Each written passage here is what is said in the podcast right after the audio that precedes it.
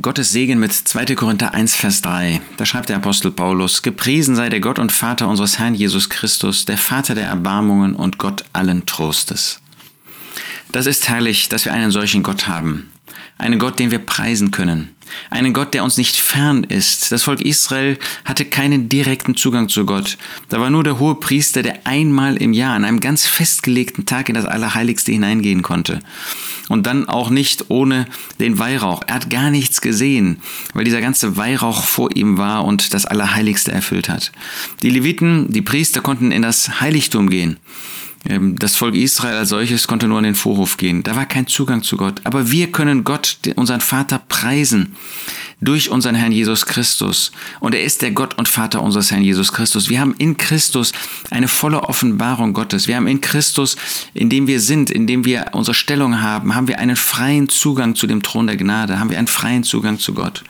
Und dieser Gott hat sich in vielfältiger Weise, natürlich in Christus vollkommen offenbart. Er ist der Vater der Erbarmungen. Er ist derjenige, der der Ursprung, die Quelle der Erbarmung ist. Du hast vielleicht Barmherzigkeit nötig, nicht nur vielleicht, das haben wir alle. Wir brauchen in unseren Lebensumständen, die alle schwierig sind, die alle herausfordernd sind, selbst wenn es mal gute Tage, einfache Tage gibt, wissen wir, die nächsten Tage folgen und auch in einfachen Tagen brauchen wir die Barmherzigkeit, die Erbarmung Gottes. Aber vielleicht hast du mit ganz besonders schweren Lebensumständen zu tun. Vielleicht ist einer deiner Lieben, dein Ehepartner, deine Eltern, deine Kinder, vielleicht ist jemand heimgegangen, ein guter Freund. Und da brauchst du dieses Erbarmen. Und da gibt es den Vater, der dieses Erbarmen gibt, der dich trösten kann, der der Gott allen Trostes ist, der jede Art von Trost geben kann, die du nötig hast. Das ist nicht nur ein Zuspruch. Manchmal brauchen wir auch einfach Belehrung, ähm, weil wir ängstlich sind, weil wir ähm, Not haben mit der Heilsgewissheit und anderen Fragen.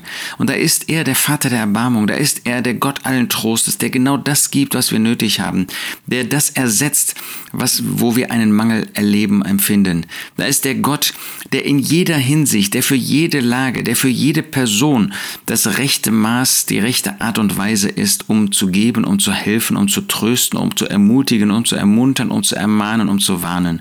Wir haben einen guten Gott, wir haben einen Gott, der auf unserer Seite steht, wir haben einen Gott, der uns hilft. Gepriesen sei der Gott und Vater unseres Herrn Jesus Christus, der Vater der Erbarmungen und Gott allen Trostes.